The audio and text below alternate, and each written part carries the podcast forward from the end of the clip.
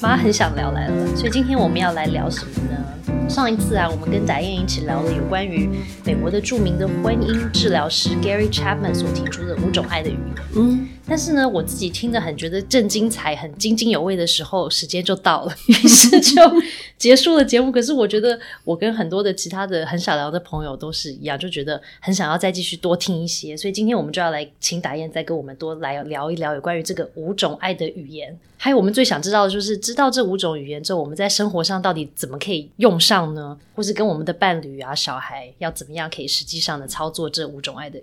那在打印开始之前呢，我先分享一下到底这个 Gary Chapman 是谁呀？嗯，因为我从我从来在打印介绍前之后，我不知道这位人士，所以我就上网查了一下 Gary Chapman 呢，他的书。Five Love Languages，其实他出了很多本书，但是这本书其实是卖的非常好的。那在两千零七年的时候，这本书曾经登上了《纽约时报》的最畅销书籍的排行榜。那我们常常会听到我们的朋友，或是我们自己跟伴侣会说：“说我觉得我的另一半不爱我。”那那个时候，Jerry Gary Chapman 他其实就是很好奇说：“对啊，那他常常也听到大家会说这句话，大家说这句话背后的意义到底是什么？”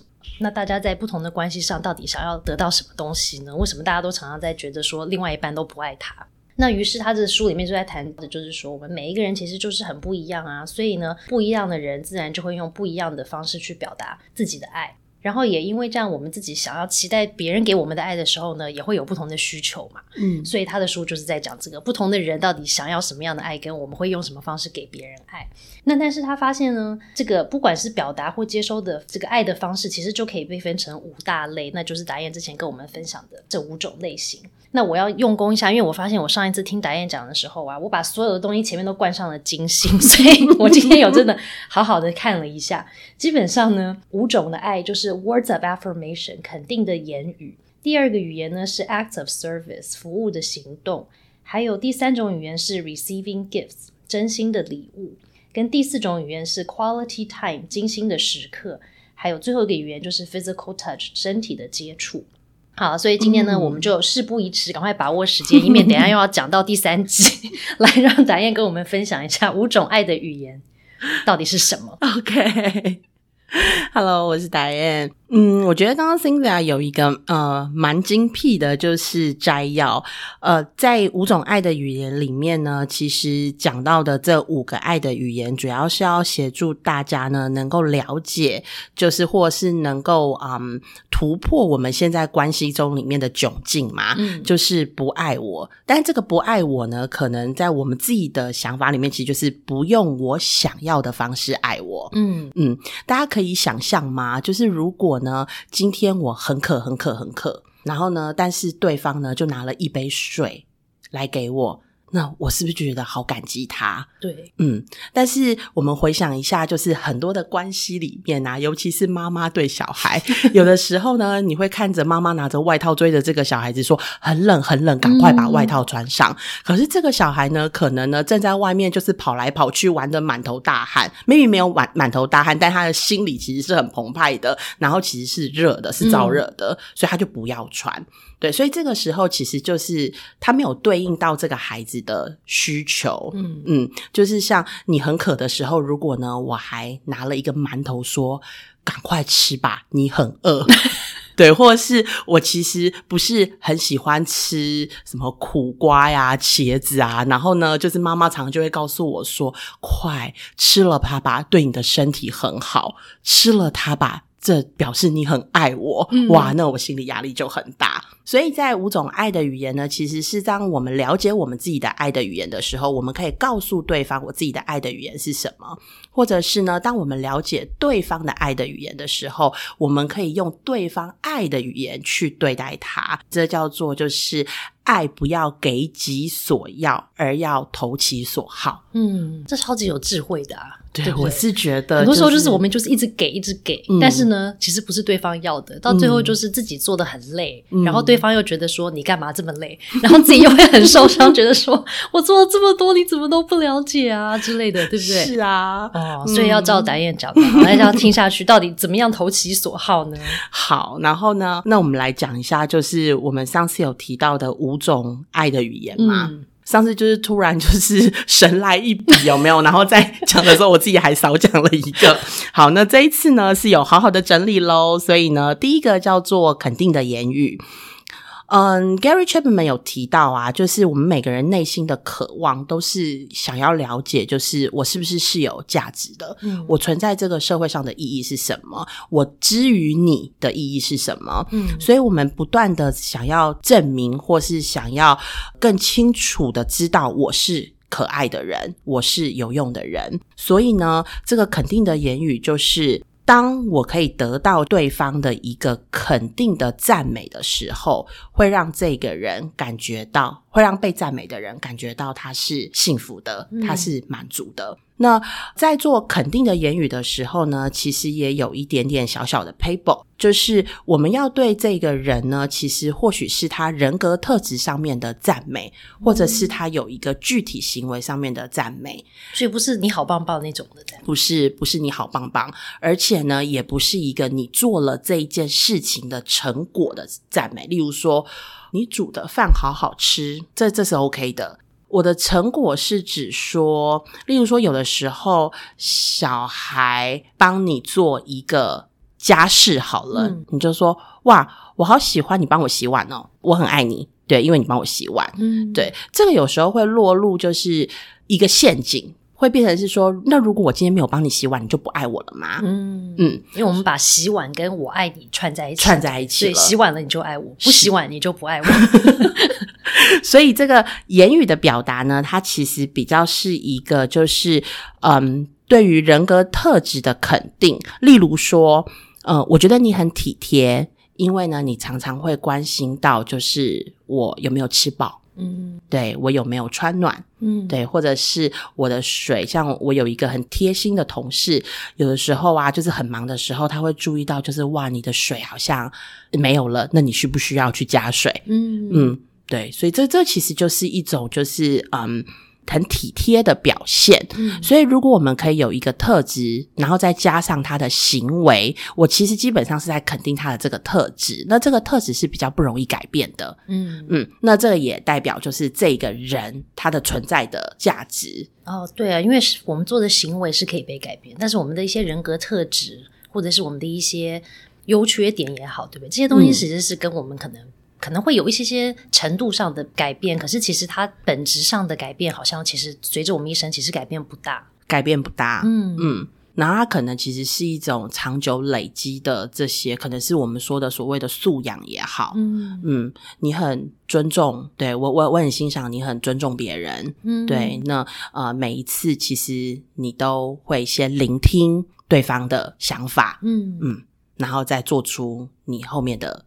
就是 common 想法之类的，嗯，这个其实我觉得对于特质的这样子的一个肯定是蛮重要的，嗯。嗯，那对孩子更是啊，就是有的时候孩子做完一个成品。哇，你的成品好漂亮哦！嗯，对，那这个其实好像是我对于他做这个成品很漂亮嘛。但其实更重要的应该是他在这个过程里面，他是不是很专注？他是不是很用心？嗯，他是不是呃，虽然可能这不是他擅长的事情，但是他很努力，嗯，的去完成它了。他很勇敢的去挑战它了。嗯。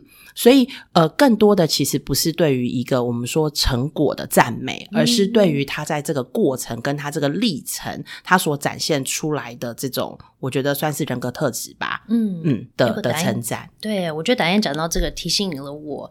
那个时候我在上我的蒙特梭利课的时候，我的培训师分享了一段故事，他就说，其实，在尤其在幼儿园的环境，常常小朋友就会。有创意的呃画画的这样子的一件事情嘛，对不对？那他说很多小朋友其实因为在家里，如果习惯他的父母跟他的这样子的赞美的语言啊，是用比方说比较结果论的语言的话，比方说哦你的画实在是好漂亮啊，或者是你的这个车子实在是画的太好了，类似这样子的这种结果性的这种赞美的小孩，当他做完他的画的时候，他一定马上会去找老师说：“老师，你看我画的画。”嗯，然后他说这个时候蒙特梭利老师要。很重要的一点就是，我们自己要提醒自己，或是家长也是，就是你不能说哇，你的画实在是画的好漂亮，我们把它挂起来之类这样子的一些结果论的赞美，或者是就是说哦，你实在是太会画画了。但是我们真的就是要像导演刚刚讲的，就是要肯定他的过程里面你看到了什么。真的没有看到任何东西，你也要只是你也可以很淡淡的、优雅的跟他回应一下，说：“哦，你要来跟我分享你的话，谢谢你跟我分享。”就这样子的一个回应，那很多小孩就会觉得不满足，他会追问你嘛，说那那那你看我的车呢？那你看我的太阳云啊什么的。他说那没关系，这个时候他可能小朋友需要一些回应，那你也可以回应他。那你给他的回应就是，哇，你这部车感觉你好用心，好花好多的心血画了它。哎，刚刚我看到你坐在那边两个小时，你都没有动，你就在画那部车。然后他说这样子就够了，不用后面的说哦，你真的是太棒棒了，你坐在那边两个小时，这些后面的他说其实都不需要，你只要叙述给他听。你看到的现实。的状况，然后你看到他觉得值得被肯定的那个精神，或者是那个努力，他说你跟他讲完那个就可以了，然后就说哦，那你就把那个话收起来，你可以带回家给爸爸妈妈欣赏，或者是你可以收在你自己的置物柜里面。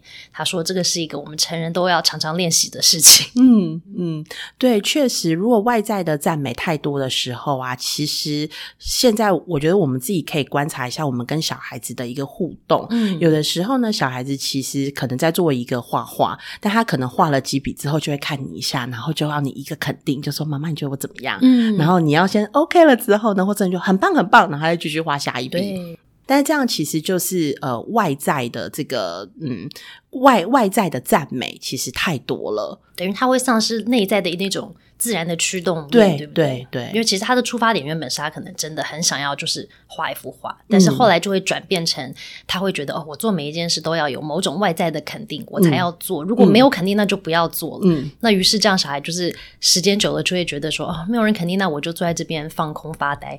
可是这样子好像就不是我们希望小孩呈现的样子，对不对？对啊，因为我们其实希望孩子要呈现的其实是内内在出来的嘛。例如说我们刚刚讲到的特质，如果这个孩子是很有自信的，我们觉得说哦，看起来你你你很有信心，你对很多事情你都觉得，嗯，你很愿意去尝试。嗯，那这个其实孩子这不是只有在画画这件事情喽，他其实是说，对我是一个很愿意尝试，我是一个勇敢的人，所以我在很多的事情上他都愿意去做。我们希望孩子成为更好的人嘛？对。好，那再下一个讲到服务的行动，服务的行动，我觉得就是很容易理解，在家里呢，其实就是可能做家事啊、煮饭啊，或者是配偶的部分，有的可能会接送上下班呐，对不对？或是帮孩子洗澡。好啊，这些其实都就是叫做服务的行动。嗯嗯，那我觉得对孩子来说，其实也是啊。孩子的话，你帮他洗澡，这就是一种服务；你陪伴他做功课，其实也是一个；或者是接送他上下课。我想很多的父母应该都是有这样子的一个行动。嗯嗯，这些其实都是服务的行动。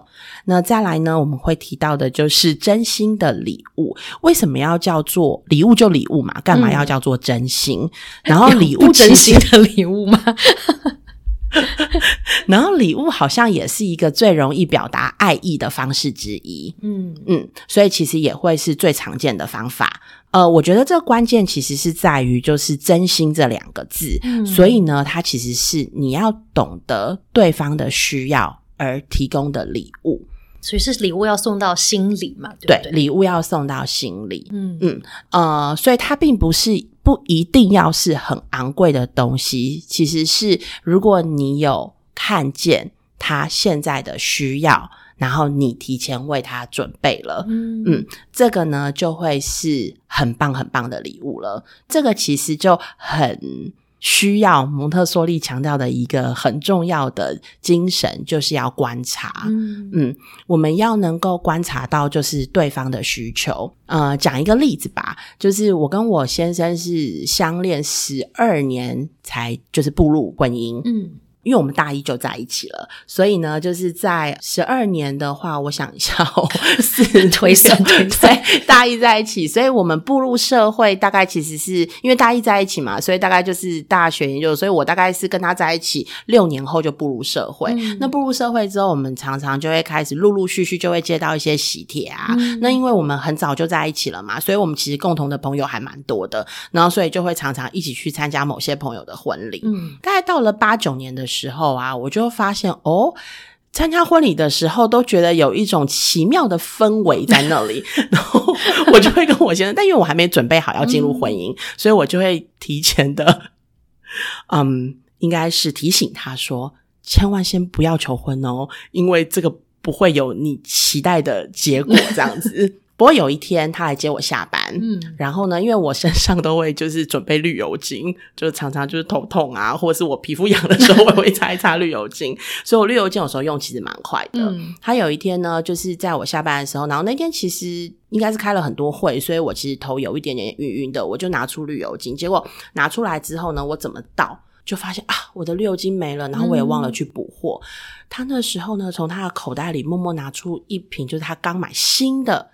还没拆包装的绿油精，然后就递给我，然后他就说：“我发现你的绿油精要没了。”嗯，他很得意。然后我那时候觉得超感动的耶，我就跟他说：“如果你现在用这一瓶绿油精跟我求婚，我应该会答应。”嗯，那当下没有顺势就说：“那你就嫁给我吧。”没有，我想可能是被提醒太多遍了，那个勇气肯定也丧失。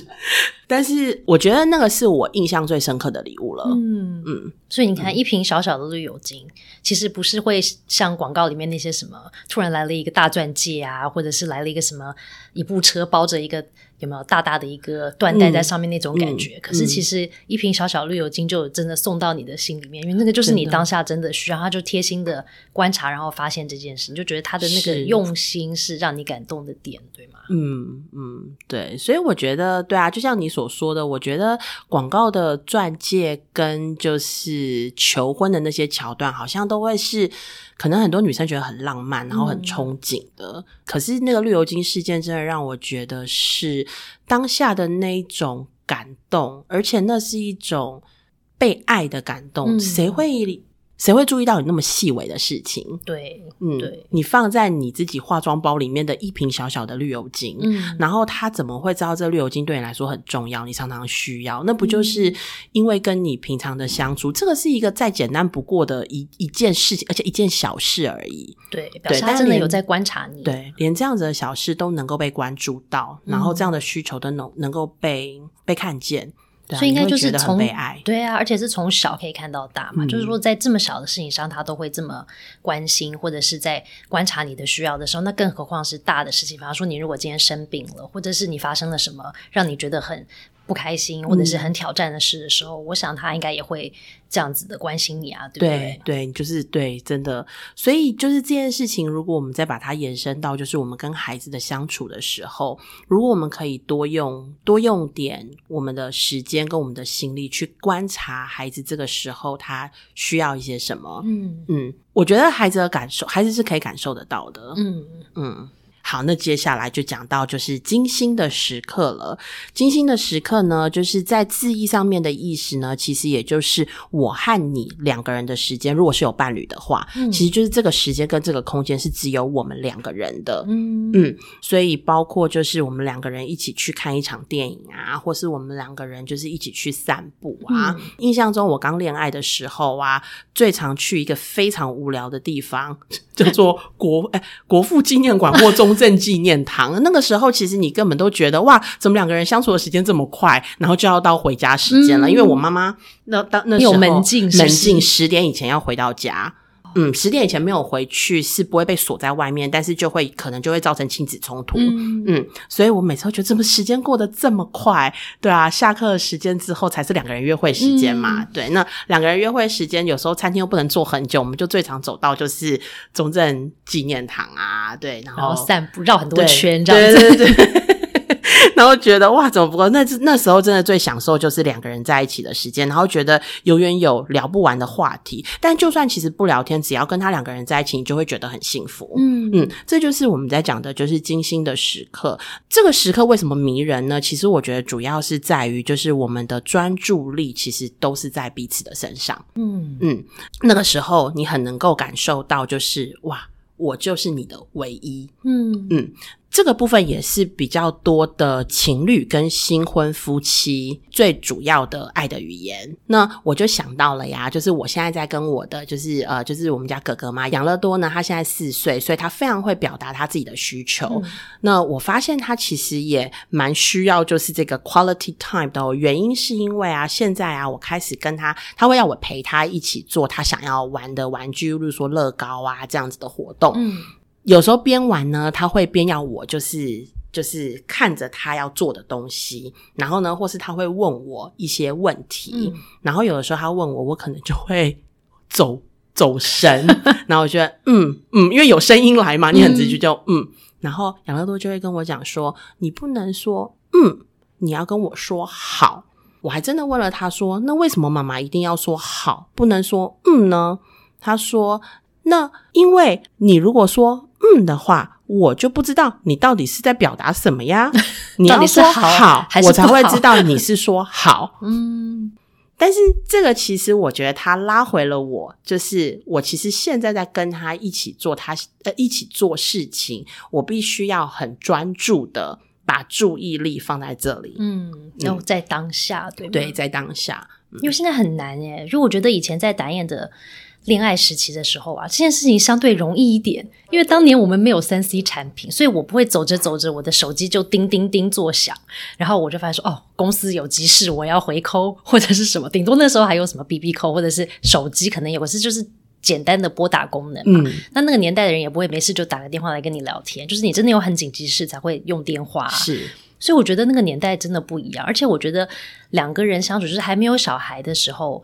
有没有那个状况？真的就是可以两人的你我世界这样子很单纯。可是有了小孩之后，就会变成生活里多了好多其他的人，因为可能就会出现了爸爸妈妈，或者是公公婆婆，或者是你的小孩，还有超过一个小孩、更多个小孩，所以就会那个精心的时间就真的能够做这件事情时间就越来越少。嗯，然后加上工作啊，高讲就是家庭这些很多三 C 的东西就会一直来一直来，所以你永远都没有真的休息的时间。确实，我真的你这样讲，我刚刚不是在笑。吗？你知道我在笑什么？我上礼拜六还是日才跟我先生就是提到，就是我们一边过马路，他连过马路的时候都在那边看手机。然后我就说，如果我们以前在谈恋爱的时候啊，你就是手机不离手，然后我跟你吃个饭，你也一直在猛看手机的话，我觉得你可能不会是我最理想的伴侣耶。绿油精先生应该就不会出现了。OK。好，那最后一个呢，就是身体的接触。我记得上次应该有提到，就是身体的接触，其实很多人会。直觉很想到是一种就是呃发生性关系的这样子的一个肢体的接触，但这里的身体的接触，我觉得比较广泛的是讲到就是牵手、拥抱或者是搂肩这样子的小举动呢，其实都能够被感受到关爱的。嗯，那我相信牵手啊、拥抱啊这样子的一个动作，对孩子来说，不管是对伴侣还是孩子，应该都可以被感受到就是爱。那上次也提到了嘛，就是有研究显示，如果拥抱的次数数多呢，就是我们的免疫力是可以提升的。嗯。对，所以呢，如果知道这五个爱的语言之后啊，我们其实就可以观察另外一半，嗯，然后投其所好。那怎么观察另外一半呢？有的人就想说，好像有点困难呐。那我好像平常也不是那么容易观察的人嘛。那我怎么办呢？那可能可以注意，就是如果一个是当你都现在不太知道，你听完这五种爱的语言，你好像还没有办法马上冠上，就是哪一个是你先生需要的，哪一个是你孩子需要的，嗯其实可以。留意一下，他们平常比较多抱怨的是什么？嗯，如果先生常常抱怨的是说，哦，我都没有我自己的时间，嗯，对我觉得就是我需要一点自己的空间，那你大概就知道啦，他可能会更需要的应该是你给他一点空间嘛，这是他最直接的。那可能其实是是不是有一些服务的行动？嗯，多帮忙就是他分担一点。那让他有他的时间去做他的事情，这大概是最简单，我们可以马上从抱怨里面了解或知道他的爱的语言是什么。嗯，那另外呢，就是还有一些，就是目前其实是有一些测验的，嗯，一些工具可以使用，对吗？对啊，我在研究 Gary Chapman 的这个五种爱的语言的时候，我也发现原来现在感谢有网络。感谢三 C，对不对？一切 一切都有两面，但是因为现在网络很很方便，所以我就发现，在网络上面其实就有免费的爱之语的一个测验可以做。那它还有英文的、中文的版本可以选择。那我们这个连接之后也会放在我们的 Podcast 的相关的资料里面。但是我自己也觉得好奇啊，所以我就自己帮我自己跟我的两个小孩也做了这个测试。那有趣的是，这个爱的语言的测试是可以有分，就是有单身的人可以做，如果你有伴侣的人可以做，你的小孩可以做。那小孩还有分年龄，就是有分呃比较小的五岁到九岁的小孩可以做，然后九岁到十二岁的小孩，然后甚至到青少年也可以做嘛。所以呢，做了之后，我其实发现很有趣的事情。那这时候我就要问导演，你觉得你猜猜看，我的爱的语言是哪一种？嗯。嗯，有小孩的太太通常最需要的会是服务的行动嘛，然后再来是肯定的言语。但是 Cynthia 的小孩又比较大了一点，嗯，肯定的言语。哦，你好厉害，果真是关系专家，真的。因为我真的做之前，我真的我还真的自己看一看，觉得说我还不是很确定我到底自己要的爱的语言是什么，因为觉得五个好像都很重要啊。所以我做的那个测试，其实也让我多了解了我自己一点。嗯，因为我真的就是需要还蛮多的肯定的言语这件事情。但是这个测试其实很短，它只有十个题目嘛，然后就是一个一跟二这样子的选择题。对，那有些时候还真的有点纠结，我想说，哎，到底是这个选择还是这个选择？对，那这个时候其实就会有一个方式可以更了解自己，然后也会发现说，哦，有时候我认识的自己跟我想象中的好像还不太一样哦。所以我觉得认识了之后还蛮好，有时候也可以用这个来跟对方，就是可能你的伴侣或者小孩沟通一下，说，其实我最近做了一个测试，我很需要 肯定的言语，然后举几个例子给他听一下，看对方可不可以呼应。对 对啊，然后有趣的是，后来我也发现说，哦，有这个小孩的爱的言语可以这个测试可以做的时候，我就帮我们家两个小孩，姐姐跟弟弟也都做了一个。然后呢，他们两个就是比较小的小孩，就是五到八岁的小孩，其实他是呃，你可以透过。爸爸妈妈可以透过观察，像导演讲的观察的方式，因为你问他问题，他可能还真的说不太出来，他也不知道该怎么选。所以呢，这个时候他说，其实你可能需要一个礼拜，或是甚至更长，去搜集资料，去看一下，说你的小孩他真的喜欢的语言是哪一种，哪一种语言让他特别开心。那我的小孩因为比较大了嘛，姐姐是九岁，弟弟是八岁，他就是有点在那个边界，所以我就问了弟弟一下，说，那你要不要来陪我做一个这个测试？那因为最近我们在家有做，他在做一个。家族表电子化的一个专案，就他对这个东西非常有兴趣，所以他最近就有开始用一下我的电脑，然后就会知道怎么用滑鼠嘛。所以他看我按了两题的那个答案，他就说：“妈妈，你知道这个我可以自己来，所以你把那个问题读一读给我听着，我就自己选就好。”我说：“OK，好。”所以弟弟也做了。但是我觉得很有趣的是，姐姐她需要的这个语言呢，是真心的礼物。然后弟弟需要的呢是精心的时刻，所以我就觉得很有趣的是，我一直以为弟弟需要的是比较像是言语上面的这样子的一些肯定，结果他要的不是这个。然后我以为姐姐一天晚叫来请我抱抱的那个，我以为他是需要身体的接触，结果都不是哦。所以我觉得有趣的是，我们家就是四个人嘛，对爸爸妈妈、姐姐、弟弟，我们家四个人里面三个人就已经是完全大翻盘的，大家都不一样，然后跟我们自己想象的也不同。所以我觉得透过这样子的一个练习，其实也蛮好的，去了解。下说你身边的这些亲密的对象，他们到底需要的是什么？然后投其所好，不要在旁边默默做一大堆 他们不需要的事。哦，我觉得 Cinda 这个分享非常好，诶，就是你让孩子做了这个五种爱的语言，但其实跟你想象的不一样。那你刚刚其实提到啊，因为弟弟其实你觉得他好像平常比较希望言语的肯定，然后姐姐会比较希望是身体的接触。对，但是呃，我在想啊，就是这可能现在不是他的需求，有一个很大的原因，是因为其实你都已经满足他们了。哦，嗯，因为弟弟需要言语的肯定啊，所以我相信你在日常生活里面，你一定会常常给弟弟，就是在言语上面的肯定，让弟弟知道，就是你有看见他其实很不错、很擅呃呃擅长跟优势的地方。嗯，然后姐姐呢，因为她都会跟你抱抱嘛，但你不会拒绝她，你一定会给她拥抱。哦，嗯。所以他那个就被满足，对，这有点像是啊，就是我最近去就是什么腰酸背痛啊，然后去调理一些就是身体嘛，然后本来是右手痛很痛，然后呢，最近我就跟他讲说，我真的觉得调一调啊，为什么变我的左手很痛？他说当时是因为你右手很痛的时候，因为痛的焦点都在这儿，所以左手其实也有受伤，你自己自己不知道而已。那我现在右手帮你调好了呀，所以左手的痛就会浮现出来。我在想，有可能是这样的原因，但是呢，的确实在爱的语言里面呢，大家。不要误会了，爱的语言其实是会改变的，就像上次我们的研究就是调查分析的结果告诉我们一样，就是在不同的呃，可能一个人来说是个人不同的生命阶段，嗯，家庭也有家庭周期这个阶段，所以可能每一个阶段我们的角色转换的时候，我们的爱的语言就会不一样了。